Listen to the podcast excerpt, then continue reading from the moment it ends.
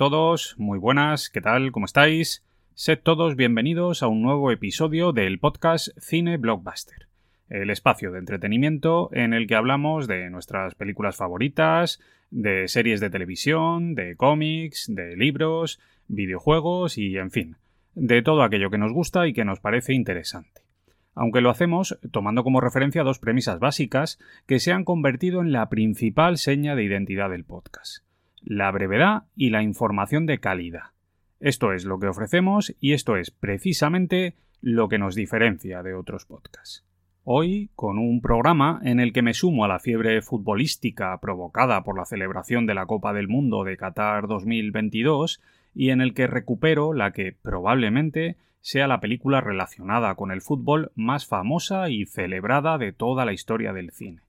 Me estoy refiriendo, por supuesto, a la magnífica Evasión o Victoria, el peliculón que se marcó el veterano John Huston en 1981.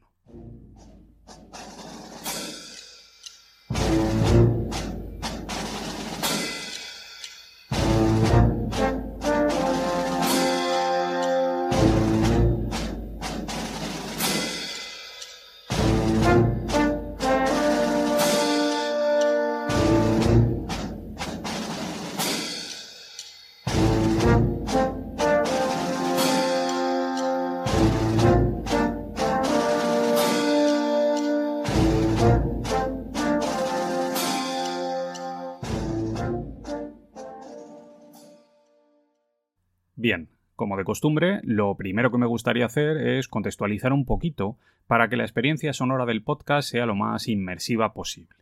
Y para ello vamos a viajar al pasado para recordar cuáles eran las películas que teníamos en cartelera en el año 1981. Hablamos de títulos acojonantes como Excalibur, El pelotón chiflado, El cartero siempre llama dos veces, En busca del arca perdida, de la que por cierto os hablé la semana pasada, Solo para tus ojos, Un hombre lobo americano en Londres, Mad Max 2, Arthur, Furia de Titanes o Atmósfera Cero. En la ceremonia de los Oscars de ese año, sin embargo, los títulos que más brillaron fueron los de Rojos, El estanque dorado y sobre todo Carros de Fuego, que ese año ganó un total de cuatro estatuillas, incluida la de Mejor Película.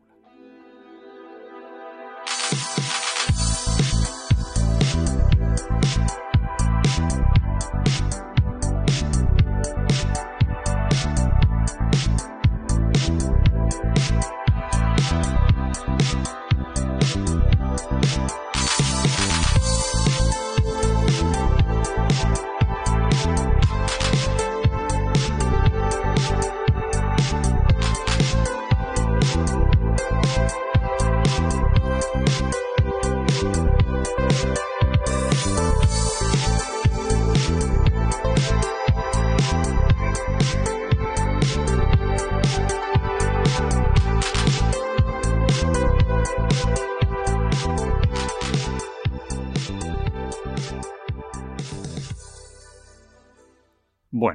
Pues antes de empezar a hablar de la película, lo primero que quiero hacer es comentaros que, teniendo en cuenta que estamos en diciembre de 2022, en plena celebración del Mundial de Fútbol de Qatar, y que en estos días el principal tema de conversación de la mayoría de la gente, y además el principal foco de atención mediático, es precisamente lo que está pasando en esta competición, que muchos consideran que es el evento deportivo más importante del mundo, pues lógicamente en el podcast Cine Blockbuster no podíamos mantenernos al margen de todo esto, como si no estuviera pasando nada. Y por ello, en un primer momento, me planteé hacer un programa especial sobre las mejores películas de temática futbolística de toda la historia del cine. Sin embargo, tengo que deciros que al repasar el listado de posibles títulos a incluir en esta lista, me he dado cuenta de que, en realidad, no hay demasiado de dónde tirar. Es verdad que hay algún título interesante, pero desgraciadamente no hay muchas películas reseñables en este ámbito. Y por ello, al final, he decidido hacer un programa monográfico sobre la película que para muchos es la mejor y más emblemática muestra del cine futbolístico de toda la historia. En este caso me refiero a la estupenda Evasión o Victoria, una peli que en realidad está basada en un hecho terrible y real, lo que históricamente se conoce como el Partido de la Muerte, Resulta que en 1942, en plena Segunda Guerra Mundial, Ucrania estaba bajo el control de la Alemania nazi. Esto, lógicamente, provocó que las competiciones deportivas profesionales quedaran paralizadas. De hecho, muchos de los futbolistas fueron reclutados para combatir como soldados. Sin embargo, en el verano de 1942, un antiguo jugador del Dinamo de Kiev, llamado Mikola Trusevich, se dedicó a buscar a otros exjugadores con los que había compartido equipo en el pasado para formar un pequeño equipo de barrio. La idea era simplemente jugar algunos partidos, todo en modo amateur. Sin embargo, esto hizo que surgiera la posibilidad de participar en una pequeña liga local en la que iban a competir con equipos formados básicamente por soldados de las tropas militares del eje, es decir, por los alemanes y sus aliados. Hubo mucha gente que ya advirtió a los ucranianos de que aquello no parecía una muy buena idea. Sin embargo, ellos siguieron adelante y jugaron varios partidos de aquella liga. En todos estos partidos ocurrió básicamente lo mismo, es decir, hubo varias victorias del equipo ucraniano que fueron muy abultadas y yo diría que hasta humillantes para los alemanes. Más si cabe teniendo en cuenta que los ucranianos trabajaban de noche en una panadería y estaban medio desnutridos. El caso es que todo esto desembocó en un partido en el que los jugadores del FC Start, que así se llamaban los ucranianos, se enfrentaron a un equipo formado íntegramente por alemanes, que se llamaba Flakelf, y al que derrotaron por cinco goles a uno. Aquello, como era de esperar, llamó la atención de los líderes políticos alemanes, a los que no les gustó nada lo que estaba pasando, ya que entendieron que aquello podía inspirar al resto de los ucranianos y podía incluso disminuir la moral de las tropas del eje. No hay que olvidar que estaban en plena guerra, y por ello ordenaron que aquel partido se repitiera, fijando la fecha para el 9 de agosto de aquel 1942 y estableciendo, además, que el árbitro sería un oficial alemán. Ante esto, otra vez, hubo mucha gente que advirtió a los jugadores del Start de que se estaban metiendo en la boca del lobo, pero ellos no se arrugaron y decidieron jugar contra los alemanes, negándose incluso a realizar el saludo nazi a sus oponentes antes del partido. Como os podréis imaginar, los alemanes, que estaban alentados por el fervor del público, no se comportaron de manera demasiado noble, y el arbitraje, bueno, pues digamos que tampoco fue particularmente honesto. Hubo patadas en la cabeza, codazos y de todo. Pero aún así, el partido terminó con la victoria del Start por 5 goles a 3 y con una jugada en la que uno de los ucranianos regateó a medio equipo alemán y cuando estaba ya delante de la portería, a punto de meter gol, el tipo se paró en seco y tiró el balón directamente contra el público alemán que estaba en la grada de muy malas maneras, provocando una tangana gigante y haciendo que el árbitro pitara al final del partido antes de que se cumpliera el tiempo reglamentario. Las consecuencias de todo aquello, pues os las podéis imaginar. Una semana después, los jugadores del FC Start fueron arrestados, torturados y después enviados a diferentes campos de concentración, donde muchos de ellos terminaron muriendo. En los años posteriores, esta historia se popularizó primero gracias a los periódicos rusos y luego gracias a varias películas que versionaban el suceso de una manera bastante libre. Entre ellas, dos películas rusas, una húngara y, por supuesto, la mencionada Evasión o Victoria, una producción norteamericana de 1981.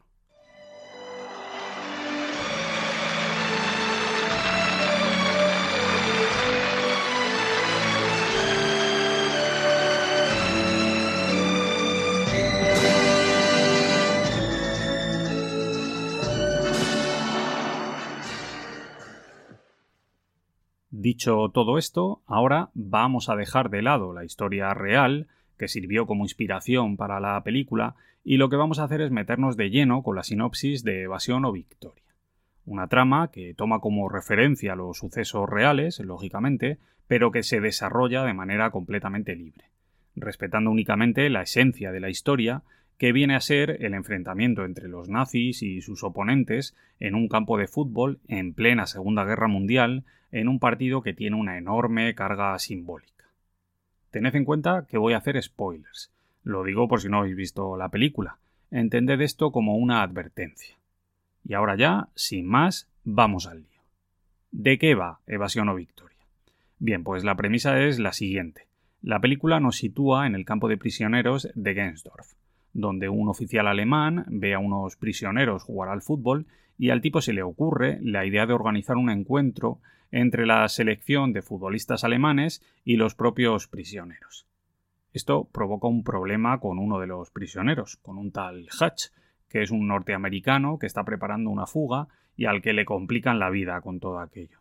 El tipo lo tenía todo organizado, pero con los preparativos del partido resulta que aumenta el número de guardias y esto le complica mucho las cosas. Así que Hatch se empeña en que al menos le dejen formar parte del equipo de prisioneros para aprovechar todo esto en su favor y así poder huir. Sin embargo, aquí surgen dos importantes impedimentos. Por un lado, el capitán del equipo, un británico llamado Colby, no está dispuesto a asumir el riesgo de que les acusen a todos de colaborar en aquel intento de fuga. Y, por otro lado, resulta que Hatch es un paquete jugando al fútbol. El tipo no toca un balón en su puñetera vida y juega como si aquello fuera fútbol americano. Al final, y después de varios encontronazos con los miembros del equipo, Hatch se las arregla para huir y consigue llegar hasta París. Allí conoce a un grupo de miembros de la Resistencia y llega incluso a enamorarse de una chica del grupo. Sin embargo, una vez allí, los tipos de la resistencia descubren que los nazis están convirtiendo el partido de fútbol en un gran evento propagandístico con el que pretenden dar un golpe de efecto ante la opinión pública. Y esto motiva a Hatch y a los demás a poner en marcha un plan que facilite la fuga de todo el equipo de fútbol y que les joda la fiesta a los alemanes. El problema es que, para poder hacerlo, el propio Hatch debe dejarse atrapar de nuevo para que vuelvan a llevarle al campo de prisioneros y al llegar allí, Hatch le cuenta a Colby su plan y se las arreglan para que los alemanes acepten que el americano se convierta en el portero del equipo, supliendo una baja de última hora. El día del partido, los nazis lo tienen todo preparado. Un gran estadio olímpico lleno hasta la bandera, prensa y miles de fervientes alemanes en la grada. Para colmo, el árbitro, que es alemán, consiente que el equipo local haga faltas de todo tipo. Esto provoca que, al llegar al descanso, el resultado sea de 4 a 1 a favor de la selección alemana. Al llegar a los vestuarios, resulta que los colaboradores de Hatch se las han arreglado para hacer un túnel que conecta la zona de duchas con el exterior, algo que, en principio, permitiría la fuga de todo el equipo. Sin embargo, entre los jugadores surge una discusión. Algunos quieren fugarse, claro, pero otros prefieren quedarse a terminar el partido para demostrarle a los nazis que pueden ganarles. Al final, los prisioneros salen de nuevo al terreno de juego y empiezan la segunda parte a tope de motivación.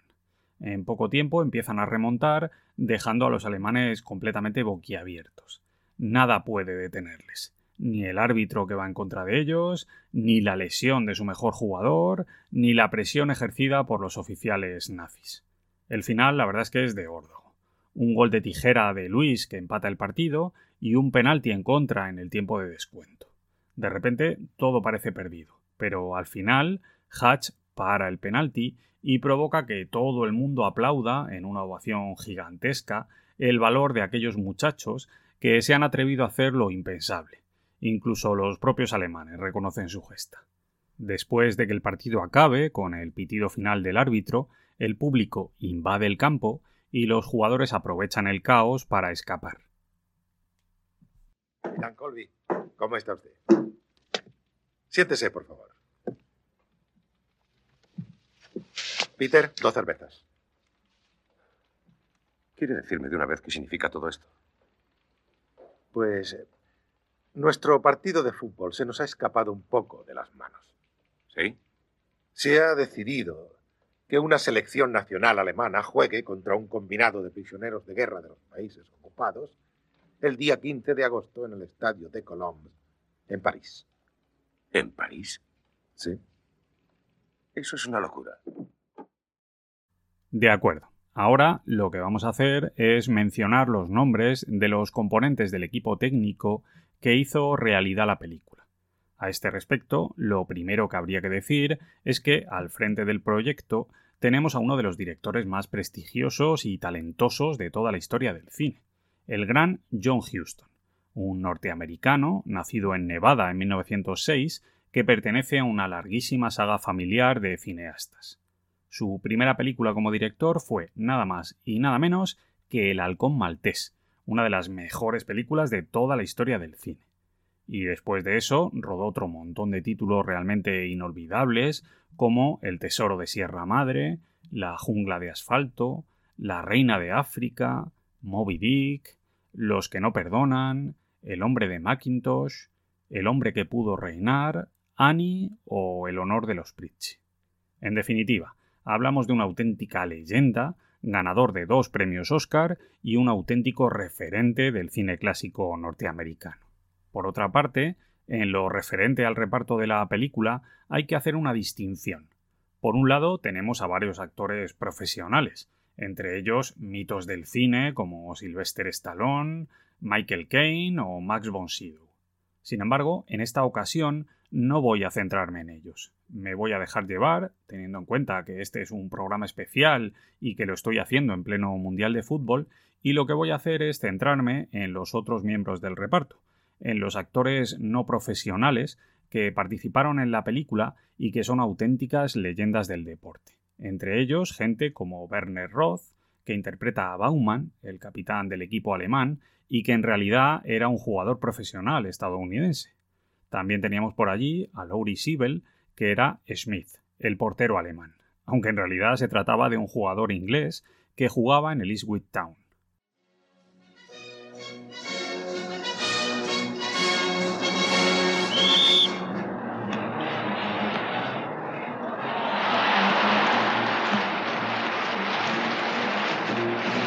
¡Vamos, muchachos, a por ellos!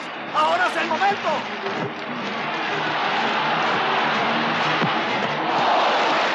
La selección aliada ha salido al ataque con mucha fuerza en este segundo tiempo. Quieren vender cara a su derrota.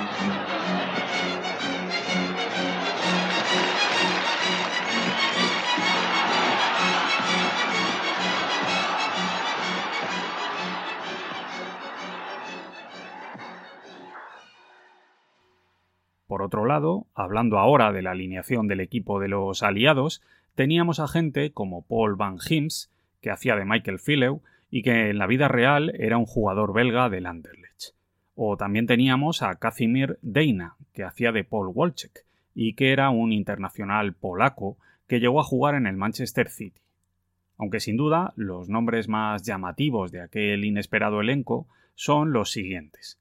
Por un lado teníamos al gran Osvaldo Ardiles, un argentino que fue una de las estrellas del Tottenham a finales de los 70 y que además se proclamó campeón del mundo con su selección en el Mundial de 1978, donde compartía vestuario con mitos como Pasarela, Bertoni o el mismísimo Mario Alberto Kempes.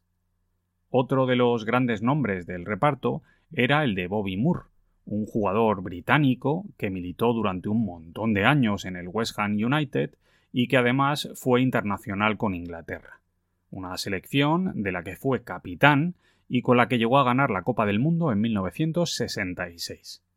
Sin embargo, si hay un nombre que destaca por encima de todos los demás en el elenco de actores que participaron en Evasión o Victoria, este es, sin duda, el del mítico Edson Arantes do Nascimento, más conocido como Pelé, un jugador brasileño, nacido en 1940 en el estado de Minas Gerais y que desarrolló casi toda su carrera en el Santos, un equipo con el que ganó varias Copas Libertadores y varias Copas Intercontinentales, siendo el máximo goleador de su historia. Aunque después terminaría su carrera jugando en Estados Unidos, concretamente en el New York Cosmos aunque probablemente sus mayores éxitos deportivos los logró con la selección brasileña, con la que disputó cuatro mundiales, de los cuales llegó a ganar tres títulos, en 1958, en 1962 y en 1970, obteniendo un récord que nadie ha podido igualar hasta ahora. Tras su retirada del fútbol, Pelé se convirtió en una figura pública de enorme importancia. En estos años hizo de todo fue cantante, embajador de Naciones Unidas e incluso ministro de Deportes allí en Brasil. Además, en el año 2000 fue elegido por la FIFA como el mejor futbolista del siglo XX. Ahora el hombre tiene más de 80 años y al parecer está gravemente enfermo. Así que sirva esto como recordatorio y como reconocimiento a su carrera deportiva. En cualquier caso, quiero poner en valor lo que hizo Evasión o Victoria. Hablamos de una producción hollywoodiense que tomaba como referencia el mundo del fútbol y que contrató como estrella en la película al que para muchos era el mejor jugador de la historia en aquel momento, en 1981. Es como si ahora llegara una producción norteamericana y contratara a Messi, a Cristiano Ronaldo o a Zidane para hacer una peli en la que tuviera un papel destacado. Desde luego fue toda una rareza. Los alemanes sacan del centro del campo en un ambiente apasionante y de gran emoción. Quedan escasamente dos minutos para el término del partido. El marcador registra el resultado de empate a cuatro goles. Avanza la selección aliada. Holborn pasa a Moore. regatea al número 5 de Alemania. Avanza, pasa a Terry. Terry para Hood. Este lanza en profundidad a Luis, que llega a controlar la pelota. Hace una finta. Levanta la cabeza. Pasa a Dud, que se interna en el área. Tira y para el guardameta Smith, uno de los mejores porteros del mundo. ¡Vamos, que no ha rápido! perdido ni mucho menos. Falta menos de un minuto para el final. Smith saca de puerta con la izquierda. Hacia el centro. Los alemanes no quieren renunciar a la victoria y la buscan con afán. Baumann se escapa de su marcador y es derribado dentro del área. Ha sido entrado en falta por Ray cuando estaba a punto de terminar el partido. Un penalti de libro. Ha sido una lástima que los No ha aliados sido penalti, hayan se ha tirado. en esta falta y Cuentista. hagan el partido prácticamente. Pero no hay duda de que el penalti ha sido muy claro. Ha sido penalti, fuera del área, fuera.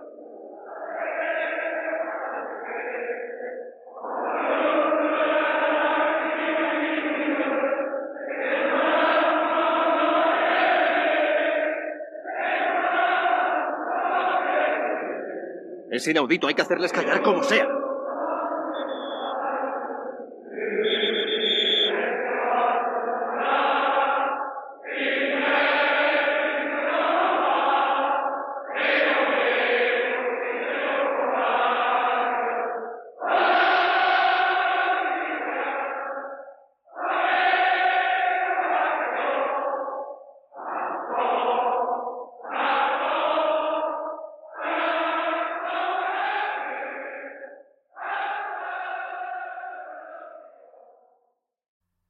Dicho esto, y ya para ir terminando, solo queda por decir que Evasión o Victoria se estrenó el 31 de julio de 1981 con un presupuesto de 10 millones de dólares, con un rodaje a medio camino entre Budapest y París y con distribución de Paramount Pictures.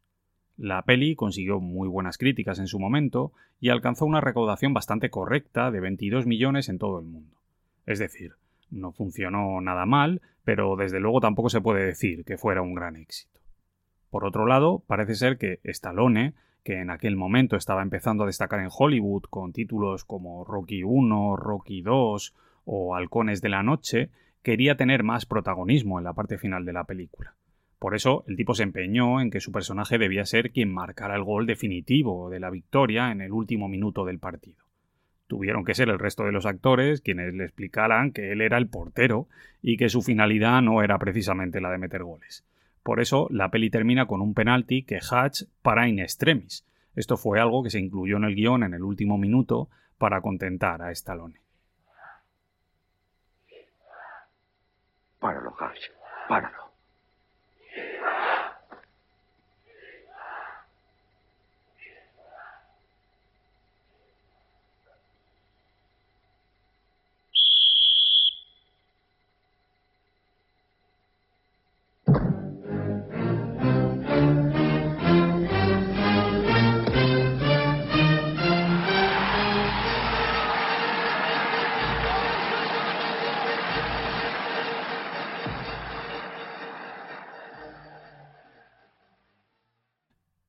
Y ya está. Por mi parte, nada más. Con esto me despido.